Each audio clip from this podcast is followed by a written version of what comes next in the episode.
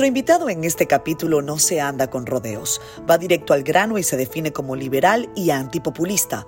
Cree que edulcorar la verdad a las sociedades es parte del problema de los políticos de hoy. Aunque salió recientemente del poder en una Argentina convulsa, cree que puede volver junto a su partido y sacar al que considera un gobierno ineficiente y mentiroso dirigido no por Alberto Fernández, sino por Cristina Kirchner.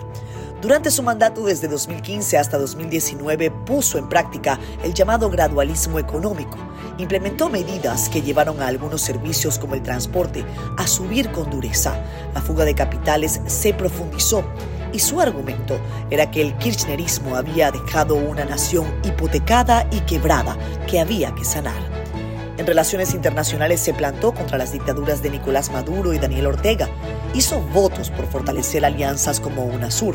Mantuvo vínculos cercanos con Donald Trump y en gran medida se sabe que esas relaciones le ayudaron a que el Fondo Monetario Internacional le diera a su gobierno el préstamo más grande de la historia. Hablamos con un Macri que luce optimista ante la crisis internacional post-pandémica y en medio de la invasión rusa a Ucrania. El argentino nos contó cómo ser hijo de uno de los empresarios más prósperos de su país lo puso en una situación de vida o muerte hace 30 años y cómo el secuestro del que fue víctima le ayudó a cambiar sus prioridades. Además, esta visita al país del también presidente ejecutivo de la Fundación FIFA coincidió con el mejor momento que ha tenido la historia del fútbol en la República Dominicana.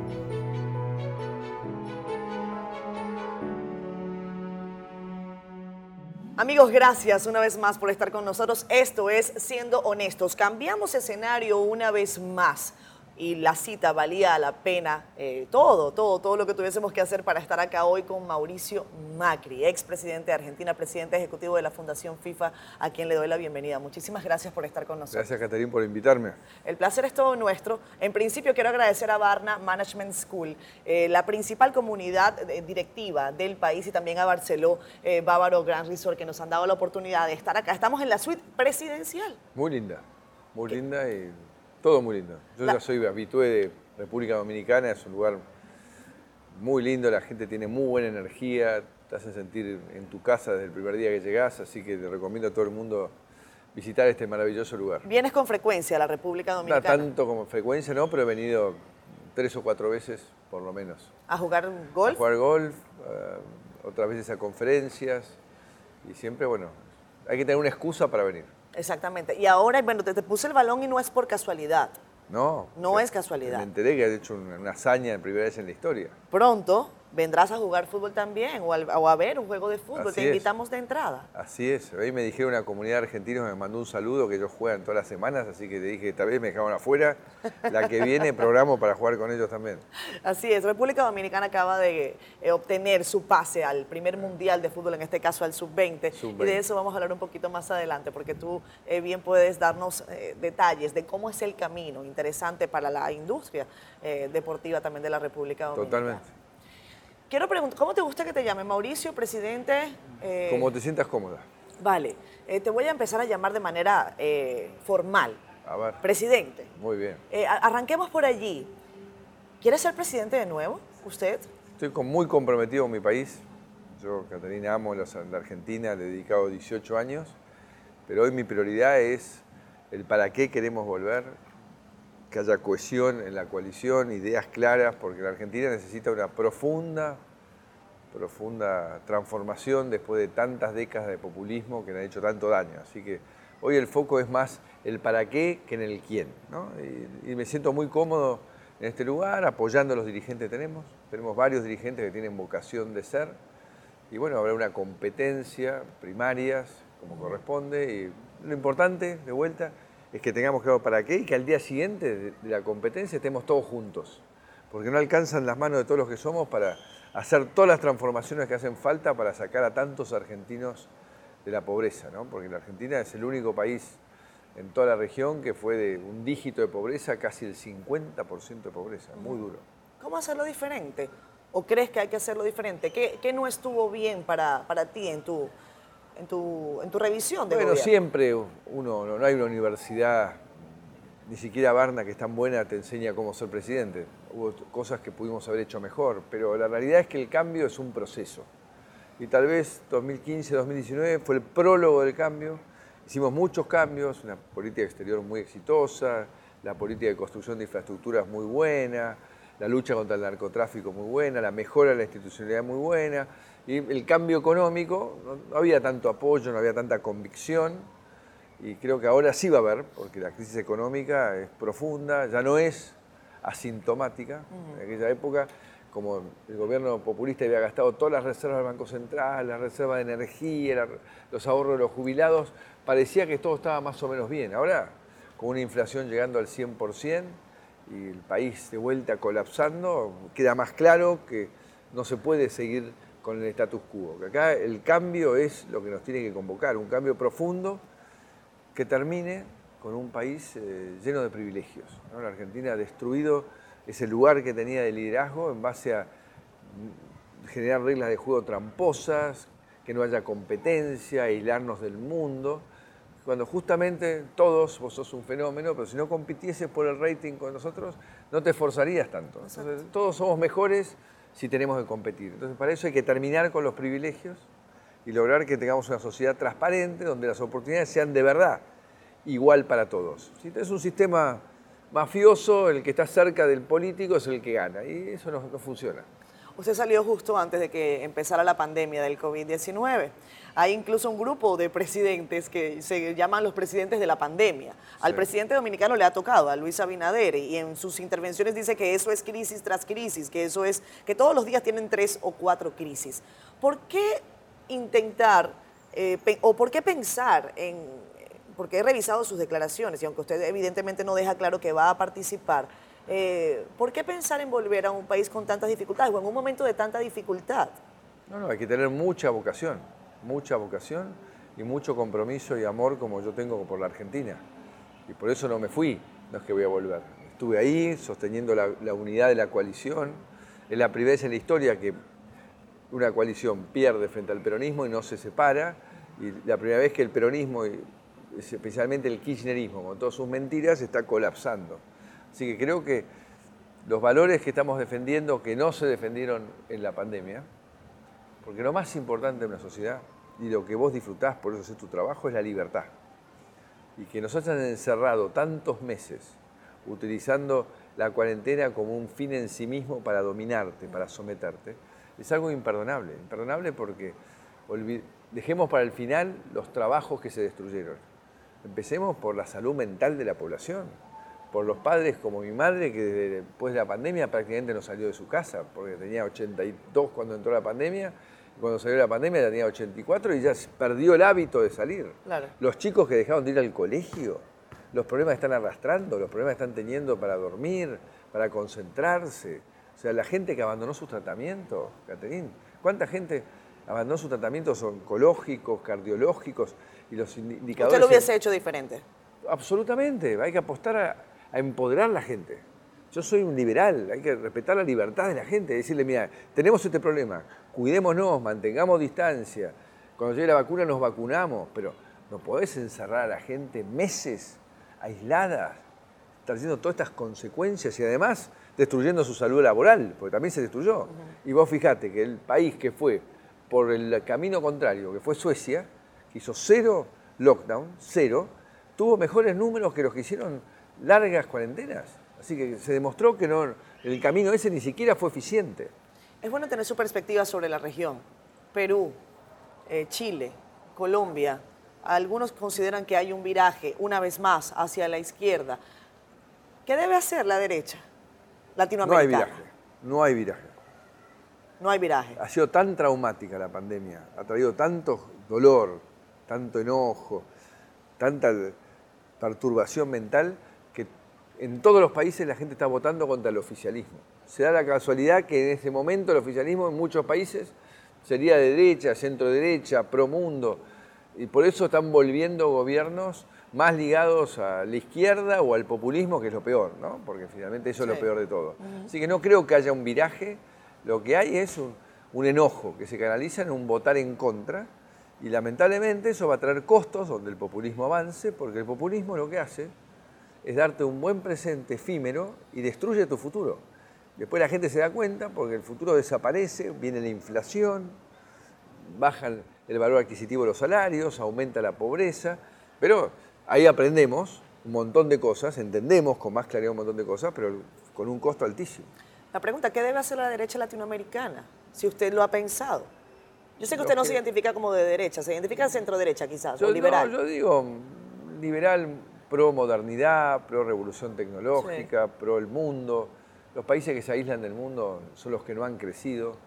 El populismo te dice el mundo es una amenaza, cuidado, protegete, cerrate. Y eso hace que en nuestros países, ¿qué tenemos? Salarios baratos y cosas caras, porque no se compite. Los países desarrollados, salarios altos y las cosas que compramos para vivir todos los días son baratas.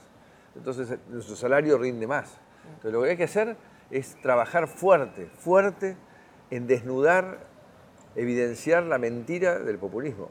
Evidenciar que eso que te, dan hoy es tu ahorro para el día que te ibas a jubilar, no vas a tener más jubilación. Y cuando se acaba eso, empiezan a imprimir billetes. Te dan un montón de billetes y Me luego suena conocido. ¿Qué Me te suena parece? conocido. No, hasta Estados Unidos está sufriendo esas consecuencias, que emitió una cantidad de dólares y ahora está sufriendo una inflación del 10%. No se equivocó Alberto Vergara, eh, que le escribe en el periódico El País, que Macri dijo lo siguiente, voy a citarlo. Dale. Macri es el líder antipopulista más disciplinado y más sensible y que siente más de corazón probablemente porque lo expresa auténticamente en su persona, el antipopulismo. ¿Usted se, se identifica allí? No lo conozco a Vergara, le agradezco. Yo expreso lo que siento, como tu programa, ¿no? ¿Cómo se llama Siendo tu programa? honestos. Siendo honesto. ¿Usted es honesto? Absolutamente. Yo siempre he practicado el sincericidio, que me critica. He dicho barbaridades a lo largo de mi carrera pública. Entonces me dicen, ¿cómo vas a decir eso? Le digo, es lo que pienso, el camino más rápido, más contundente para crecer y para ser feliz, la línea recta más inmediata es decir la verdad. Cuando vos tenés que empezar a mentir, tenés que acordarte qué le dijiste a cada uno. Ya Es mucho el trabajo. Yo prefiero decir la verdad y ya sé lo que voy a decir siempre. Aunque, aunque alguien no esté de acuerdo, por supuesto. Aunque, aunque ¿Vos sabés lo que le pues, pasó a este mundo? Que ha ganado el oportunismo. Todo el mundo dice lo que es políticamente correcto. ¿Y sabes qué hace eso? Cagar a la gente. Porque eso eh, parece bueno y vos ya sabés que en el camino va a terminar siendo malo. Pero como todo el mundo quiere eso, yo digo eso. ¿no? Vos tenés que hacer lo correcto, no lo políticamente correcto. Lo correcto y eso no te vas a equivocar. Puede al principio resultar que sos antipático, pero en el tiempo lo correcto también te va a favorecer a vos, te va a terminar conviniendo a vos. Eso es lo que yo creo, es lo que he hecho en mi vida. Una vez, te vas a reír, yo apenas arrancaba alcalde. En la ciudad de Buenos Aires hay un plan hidráulico para que no se inunde la ciudad hecho hace 30 años. Por Sí. supuesto, todos los inteligentes de la política dicen, ¿cómo voy a hacer una obra abajo que nadie ve? Esa no la hago, hago decoro la plaza que es linda. Yo dije, no, esta ciudad tiene que resolver y me puse a hacer las obras. Pero Dios, el diablo mete la cola, dicen, y hubo una inundación, una lluvia tremenda y se volvió a inundar, pero metro y medio, un desastre, pobre gente perdiendo todo otra vez. Y yo llego de Brasil que estaba y digo, señores, o estaba en Córdoba, le digo, señores, los periodistas se me ponen en la prensa, bueno, pero usted, jefe de gobierno, le digo, yo no puedo hacer nada, arranqué hace un año. No, pero ¿cuándo- ¿cuándo se va a resolver esto? Y muy enojados todos. Se ve que tal vez el periodista también estaba en la zona de la inundación y le digo, escúcheme, a ver si quedamos claros. Si llueve dentro de un año, se va a volver a inundar. Si llueve dentro de dos años, se va a volver a inundar. Y si llueve dentro de tres años, se va a volver a inundar. Pero entre cuatro no se inunda más porque la obra está terminada. Y la vamos a terminar. Todo el equipo mío de comunicación se agarraba la cabeza. Pero era verdad, una obra, había que meter una tuneladora debajo. Volverá a llover, se volverá a inundar. ¿está hasta que no terminaba la obra iba a pasar lo mismo. La obra duran dos o tres años. Y la verdad que en ese momento fue muy cuestionado, pero eso también permitió plantear otra forma de relacionarse con la gente. Otra forma ¿no? de hacer política. Exactamente. también. Vámonos a pausa, ya regresamos con más de Se Mauricio voló la pelota, ¿viste, no? Ex- voló la pelota, pero no sé, alguien le habrá dado una patada. ¿Usted, a usted le gusta el fútbol, pero juega? Todavía juego, jugué el domingo, pues ya estoy al borde del retiro, pues ya no, no me podía mover. También por culpa de la cuarentena dejé de jugar. Ya ¿Ah, un año y pico. y a los 60 y pico, dejar de jugar un año y pico, se sentía que no se me movía ningún engranaje. Era una cosa espantosa. Pasa un poco también con la economía. Vámonos a la pausa y ya regresamos.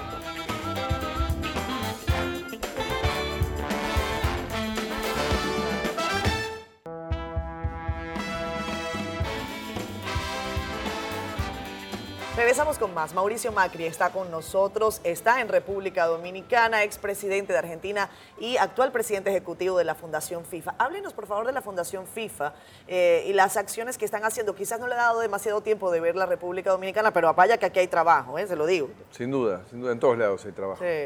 La verdad que tuve el honor de que me convoque apenas terminé la presidencia el presidente de FIFA, Gianni Infantino, a ayudarlo y le dije que sí, de una. Y le dije que mi agenda iba a ir focalizándose en dos grandes problemas para mí importantísimos, el cambio climático, la lucha contra el cambio climático y la educación de los chicos.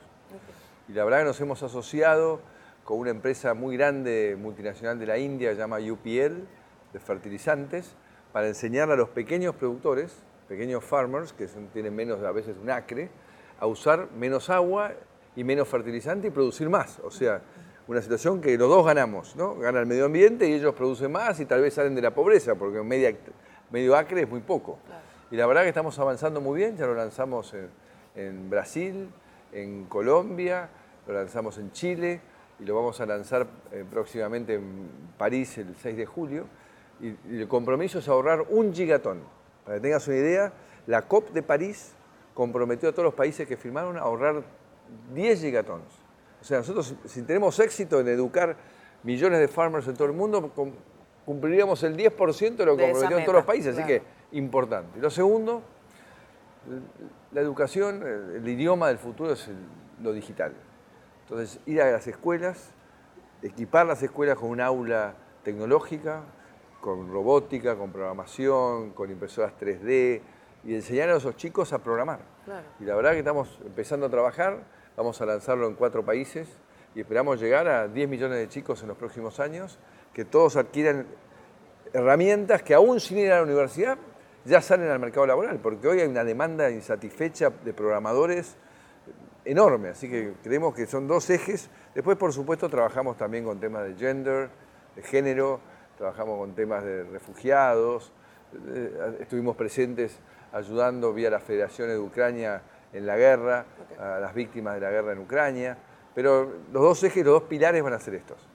Usted es ingeniero eh, de profesión y pasó muchos años dirigiendo las empresas, algunas de su familia, otras que posteriormente fundó usted. ¿Por qué entrar en política? Esa pregunta se la habrán hecho mil veces y, a mí me, igual me sigue interesando saberlo, porque tal vez usted ha tenido varias respuestas durante el tiempo sobre esa misma pregunta. No, no yo tengo la corta, que es la que da mi hija Jimena, la pintora, que estoy loco. Esa es la corta.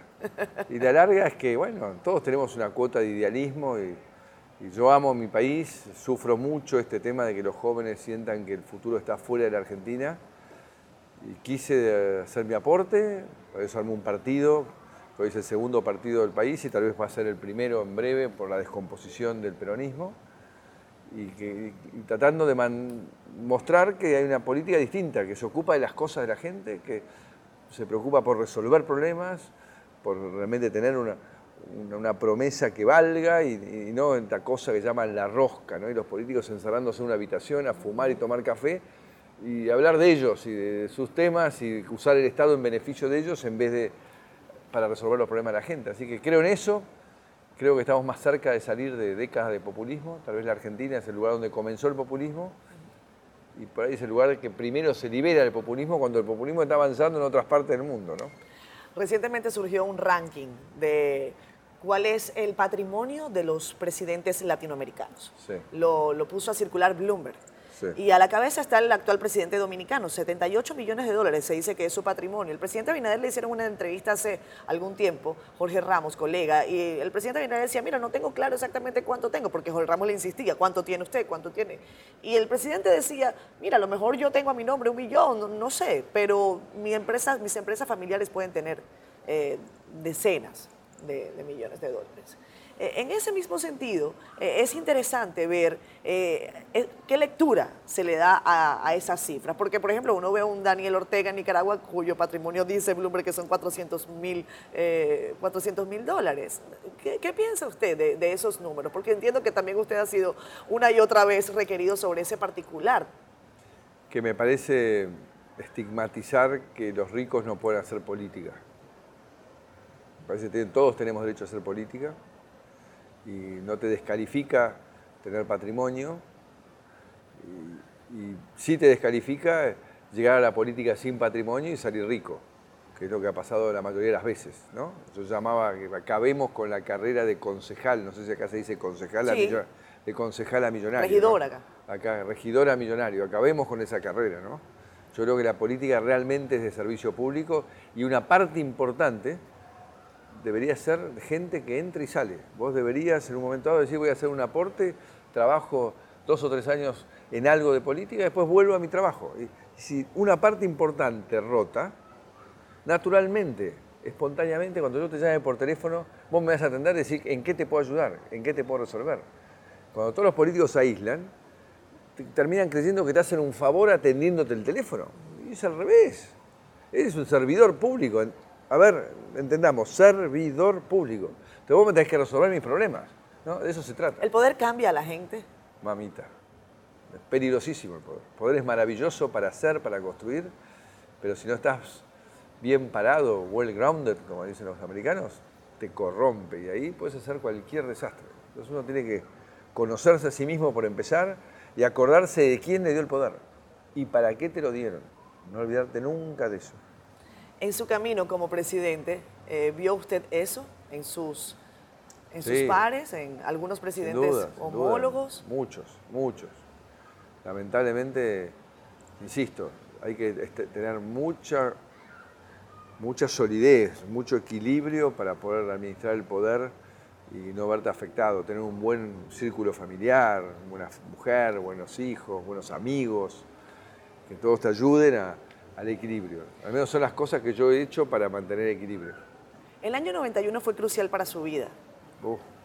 Usted eh, fue secuestrado por un grupo de, policías, si no me equivoco. Ex policías y ex represores de la dictadura. Exactamente. ¿Qué recuerda de ese momento y cómo cambió eso su vida, eh, presidente Macri? Una circunstancia muy difícil, sin duda. Cambió todo.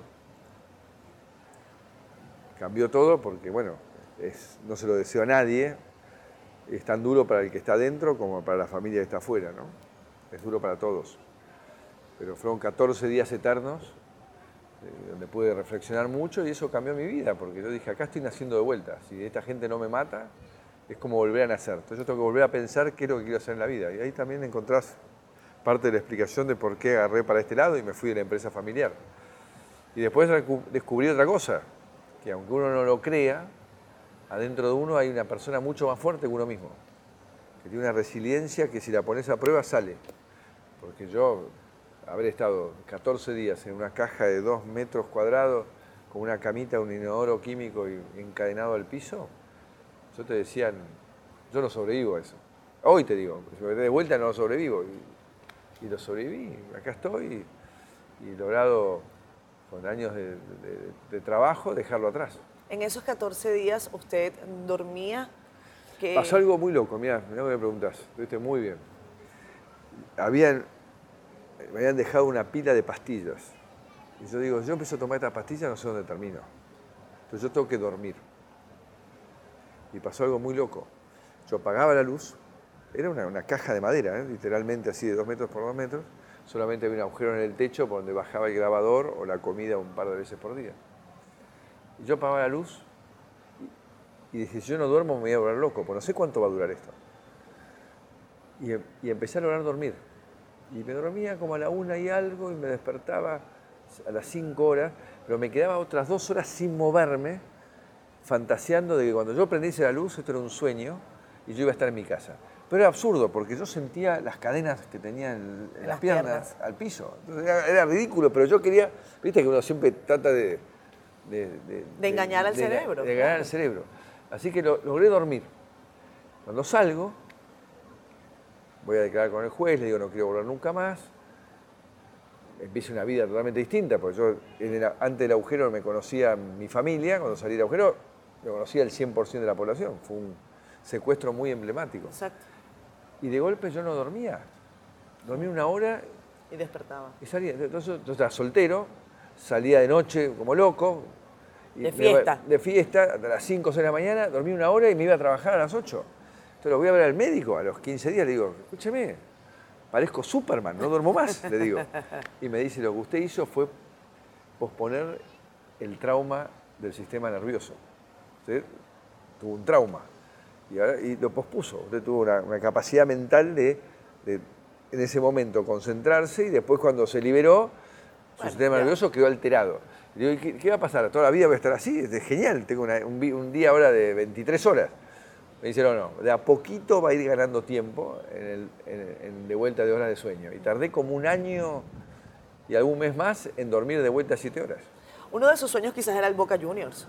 Bueno, yo siempre soñé de chico, porque era un jugador frustrado, nunca fui tan hábil como para jugar de nueve, que era mi sueño, y siempre jugaba con que iba a ser presidente de Boca.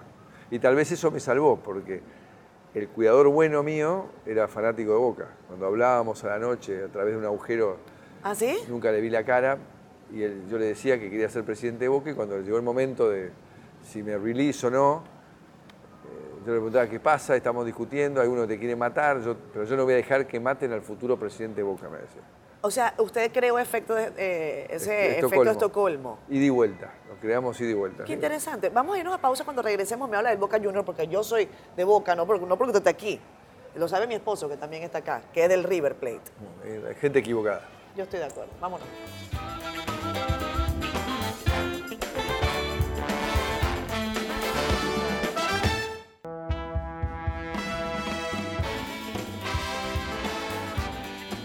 Regresamos con más. Mauricio Macri, expresidente de Argentina, presidente ejecutivo de la Fundación FIFA, está en República Dominicana participando además en actividades organizadas por Barna Business School. Y nosotros estamos muy contentos de que usted esté con nosotros. Hablábamos de Boca Juniors. Eh, el club azul amarillo, que bueno, yo era de las que seguía a Juan Román Riquelme. No me diga. Sí, me encantaba Juan Román. Único jugador. Y, tenía, mi, esposo está aquí, pero yo tenía un novio que le gustaba muchísimo el fútbol. Y siempre me decía que él era Román. Y decía, yo soy Román. Y pateaba aquella pelota y la cosa. y por qué empeoraste?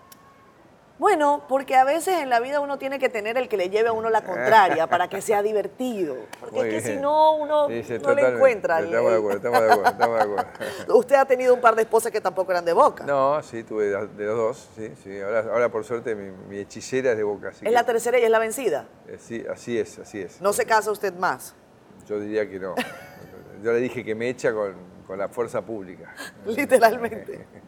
En el Boca Juniors usted pudo llevar adelante eh, varios hitos del deporte. Entre ellos, creo, si no me equivoco, que usted es el presidente que más Copas Libertadores se ha, se ha acreditado. Sí, ganamos muchas y ganamos 17 torneos en total en mis 12 años. Había prometido uno por año, todo el mundo decía que estaba loco y al final ganamos 17. Mucha suerte, mucha suerte. ¿Cómo separar la pasión de, de la dirección? De un equipo como Boca, que además tiene a, tantos socios y en donde hay que tomar medidas difíciles, ¿no? Eso fue el gran desafío, lograr un cambio cultural en el club y que entender que la pasión no significa que no haya que tener sustentabilidad en el tiempo eh, económicamente y que uno tenga que apostar a la institucionalidad. Si la institución no está por arriba de los hombres, no hay manera que las cosas funcionen. y en un club de fútbol con tanta pasión, más que nunca, porque los jugadores son nuestros ídolos. Y si nosotros, por amarlos, no les ponemos ningún límite, terminan ellos conduciendo el club y los clubes se van al demonio. ¿no? Lo mismo con los técnicos, cada uno tiene su rol. Ellos son los ídolos, el técnico es el que conduce el equipo y el dirigente es el que conduce el club. Y cada uno tiene que tener un rol claro, no superponerse. El dirigente no puede hacer el equipo, aunque le encantaría, porque todos creemos que sabemos de fútbol el, jugador no puede hacer el equipo tampoco. Se parece mucho el fútbol a la, vida, ¿no? Y a la política. Absolutamente. hay mucha gente viendo desde las gradas que saben lo que hay que hacer. Hasta que hay que estar ahí en el campo, ¿no? Totalmente. Y aparte, todos sabemos de fútbol. De fútbol y publicidad sabemos todos. De todos, absolutamente. Entonces, la verdad que fue duro el cambio cultural, pero lo logramos. Por eso ganamos tanto. Porque llegó un momento en que ningún ídolo de Boca estaba por arriba del club. El club era primero. Entonces, o cumplían o se tenían que ir del club.